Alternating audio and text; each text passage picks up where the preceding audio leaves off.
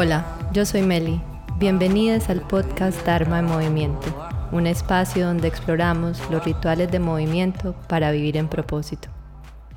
Hablemos de empezar un negocio en paralelo como avenida de la expresión de tu Dharma. Muchos empiezan a buscar un negocio en paralelo para aumentar sus ingresos, y eso está totalmente bien. Pero cuando la búsqueda es de significado, el proceso y el trasfondo son diferentes, porque ya no cualquier actividad que te genere un ingreso extra va a ser suficiente. Estás buscando algo, un proyecto, un negocio, donde puedas expresar tus habilidades, tus intereses, eso que te mueve, eso que quieres hacer para ayudar a cambiar el mundo, mejorar el mundo, eso que quieres ofrecer o esa alegría, esa dicha, ese arte a través de tu propósito, que tal vez no logres hacer en el trabajo normal de 9 a 5, porque probablemente es tu principal fuente de ingreso, pero no necesariamente tu principal fuente de significado. La verdad es que esa es la situación de muchos y eso es lo que he observado en mi práctica y uno de los motivos por los que me decidí a entrenarme como coach de propósito de vida y también porque es una experiencia directa. En un episodio anterior, creo que más o menos tres o cuatro antes de este, estaba hablando de cómo encontrar propósito en un trabajo que no te gusta. Tal vez no tiene que ser un trabajo que no te gusta, pero puede que sea un espacio donde no puedes expresar absolutamente tu propósito o de la manera que a ti te gustaría, porque puede que sí sea, digamos, en la misma industria pero no la expresión que tú estás imaginando o el método que llevas desarrollando. Entonces, ahí iniciar un proyecto en paralelo se vuelve una alternativa bastante interesante. Y primero hay que tener claridad de cuál es esa visión en general. ¿Qué es eso para ti? ¿Cuál es esa misión? ¿Cuál es el impacto que quieres generar en el mundo? ¿Cómo quieres aportar? O en tu comunidad. A veces uno dice así porque nos encantan los dramatismos, pero con solamente generar cambios importantes en una comunidad, ya en sí mismo estamos generando un cambio en el mundo. Cuando tenemos esa claridad y esa claridad viene de esa sensación de servir, de esa alegría que cuando otros reciben tu servicio o les ayudas a mejorar sus ideas, les ayudas a quitarse un dolor, les ayudas a ahorrar tiempo, esa sensación de servicio, esa es la sensación que vinimos a vivir, eso es lo que nos da significado. Y además es nuestro derecho de nacimiento. Vivir en propósito no es un lujo, es un derecho, es en esencia, por lo menos en mi opinión, la razón de ser de toda esta experiencia. Si tu situación es que estás en un trabajo estable, pero quieres probar un negocio en paralelo, entonces este podcast puede servirte como una guía de los primeros pasos y lo que he aprendido yo en mi experiencia directa.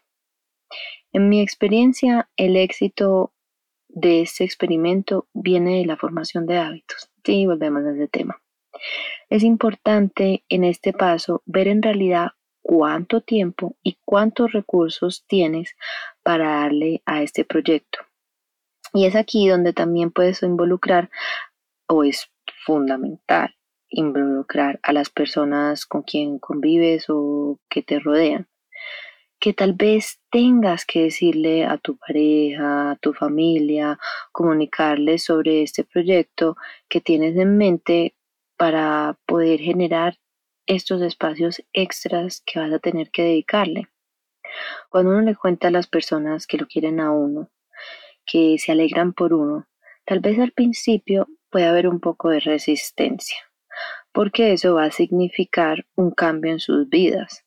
Pero cuando lo empiezan a ver a uno alegre, que uno está compartiendo y empieza uno como estar en más estado de fluidez desde el servicio, uno empieza a ganarse su apoyo.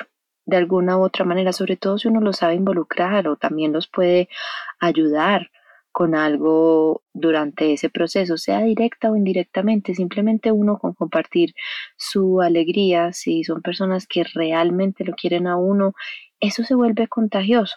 Entonces tenemos aquí este asunto de analizar cuántos recursos tenemos y segundo, ganarnos ese apoyo de nuestra comunidad, de las personas que nos rodean.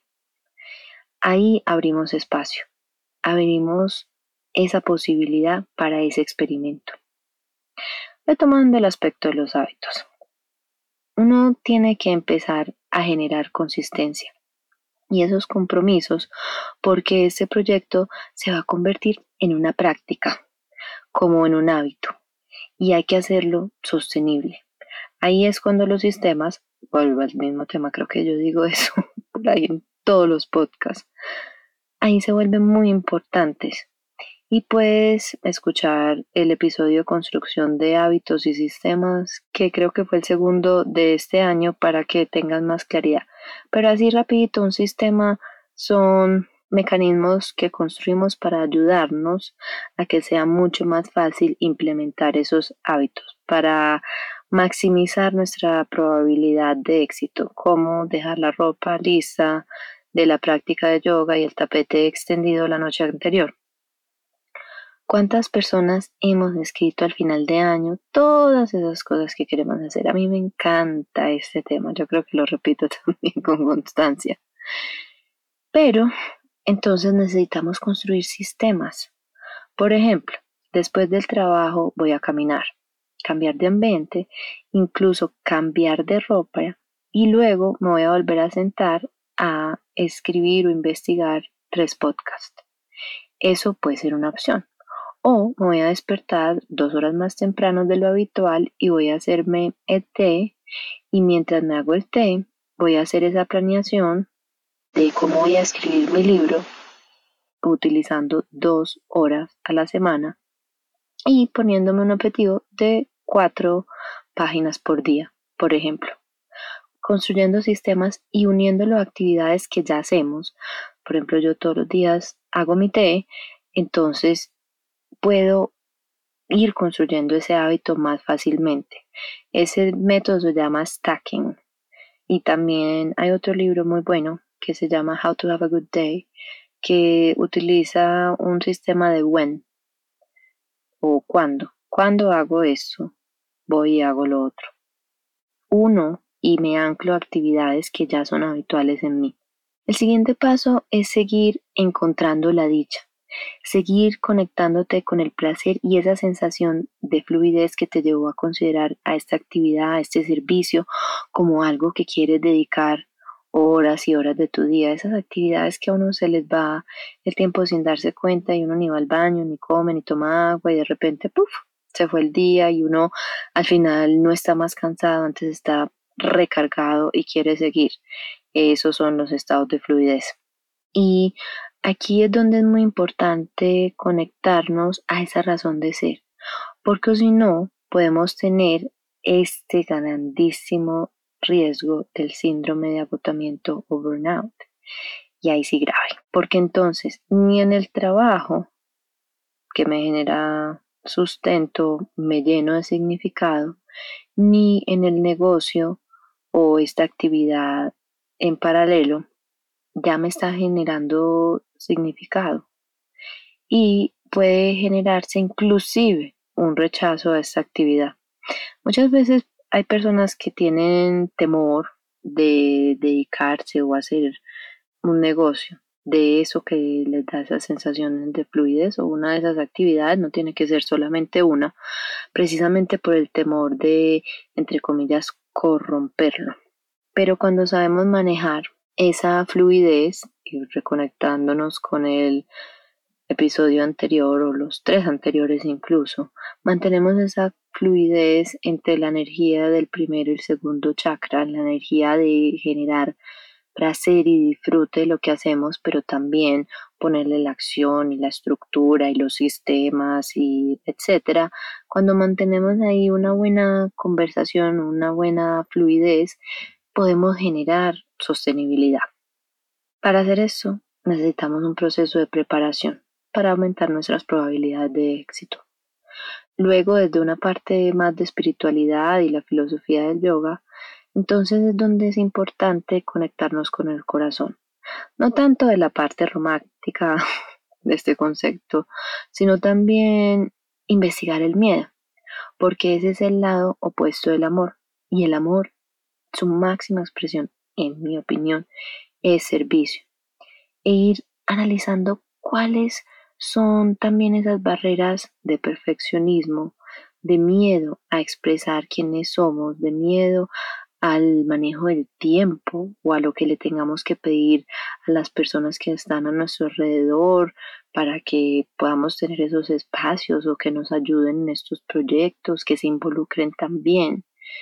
Y luego a expresar y decirle al mundo, bueno, pues sí, yo soy ingeniera, pero también me encanta la música y monté mi bandita de música. Se trata de investigar esas barreras, esas barreras que nos ponemos muy famosas que alimentan toda nuestra procrastinación y postergación.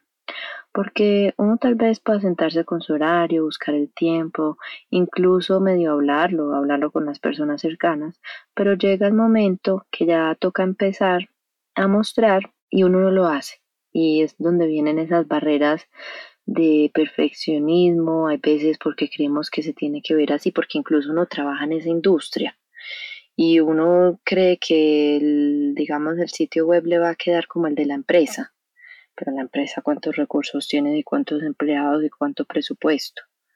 Entonces es donde viene la invitación a decidirnos a tomar acción imperfecta más aún cuando se trata de investigar algo para lo que uno necesariamente no es súper bueno porque no le ha dedicado todo el tiempo. Nadie nació experimentado. Y el proceso de exponernos, expresar y entrar en acción nos saca de esa energía de aire, de esa energía bata, ese es un concepto de Ayurveda, que es ansiosa porque no hemos expresado lo que necesitamos expresar y es la acción la que nos demuestra que sí lo podemos lograr. Lo puedo lograr y quiero mejorar de esta manera o quiero hacerlo mejor. O me dieron esta retroalimentación, pero hay que sacarlo de la cabeza. Esa es la parte importante. Con la retroalimentación puedo mejorar mi sistema o, o puedo comprar una herramienta que me ayude a hacerlo mucho mejor simplemente sacarlo, hacerlo una realidad, porque si quedamos patinando en la cabeza, ahí se queda, esa es la energía de aire, la energía bata que lleva a tanta ansiedad. Y ahí es cuando es bien importante mantenerlo en el centro energético del corazón y a partir de ahí pasar a la acción, que es el centro energético del plexo solar. Entonces, cuando uno ya tiene su mini producto o servicio y ha demostrado que está aprobado de alguna manera, que a la gente le gusta o que a ti te gusta y ya tienes personas que te dicen que quieren más, entonces viene el siguiente paso. Viene los empaques, buscar los testimonios, viene de pronto involucrar a alguien para crecer el equipo. ¿Por qué? Esto de uno ser solopreneur y mega perfeccionista es otro de los cinco elementos del famoso síndrome de impostor, porque no, no nos exponemos a entrar en interacción con otro miembro, porque qué tal, qué dirá, entonces se dará cuenta que uno es no es bueno o lo que sea, un montón de cosas que nos pasan en la cabeza. Para llegar a ese siguiente nivel, ya donde el proyectico no es solamente un intento, es factible que sí necesitemos ayuda para responder ya de pronto a una demanda más grande de clientes, a proyectos más grandes, a una producción más grande. Y es bien importante en ese momento conectarse con la sensación de servicio. Y el servicio en diferentes avenidas, una manera de de servir es generar empleo, es también compartir experiencias, crecer con un equipo, es hacer de estas expresiones de propósito una realidad que va más allá de nosotros, porque de eso se trata, se trata que vaya más allá de nosotros. Si no se han visto esta serie sobre la historia de WeWork, está bueno que se la vean porque yo creo que esto es un ejemplo de cuando uno no suelta y se da cuenta que todas estas ideas, aunque esto sea muy bobo para que no resuene con eso, pero, pero vean, digamos, deleitémonos un rato con esto. Si el universo le transfiere a uno esta idea y, quienes creen, yo también creo, por eso muchas veces uno ve como, ay, esta persona ya también hizo lo uno y lo otro, y es donde dice, ay, no, pero eso ya lo ha hecho un montón de gente. Es porque la evolución de este planeta, de esta especie, etcétera, necesita que esas ideas se manifiesten y se materialicen. Y uno simplemente es un vehículo, es un conducto y evolucionar nuestro ego para entender que ese proyecto necesita expandirse más allá de nosotros es bien importante. Y véanse la serie que está muy buena, creo que está en Apple TV, para que entiendan aún mejor el ejemplo.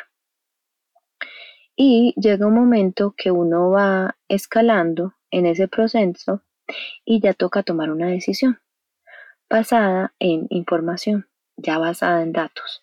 Tal vez la decisión es que uno renuncia y se dedica 100% a ese negocio si le fue bien.